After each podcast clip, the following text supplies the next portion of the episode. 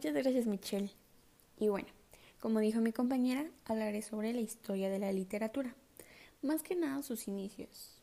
Y bueno, la historia de la literatura comienza desde el mismo momento en que la raza humana es capaz de procesar una información y transmitirla a través del lenguaje. Los pueblos llamados primitivos comienzan a observar una serie de fenómenos naturales, como puede ser una tormenta de nieve o una sequía, el nacimiento de un nuevo integrante de la comunidad o la muerte de alguno de ellos, incluso una enfermedad. El hombre comienza a establecer relaciones entre los fenómenos y a buscar explicaciones sobre los mismos.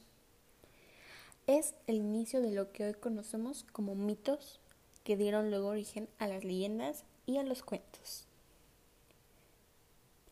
Más, más que nada la literatura nace por la necesidad del hombre para expresarse, aunque claro, eso no es todo.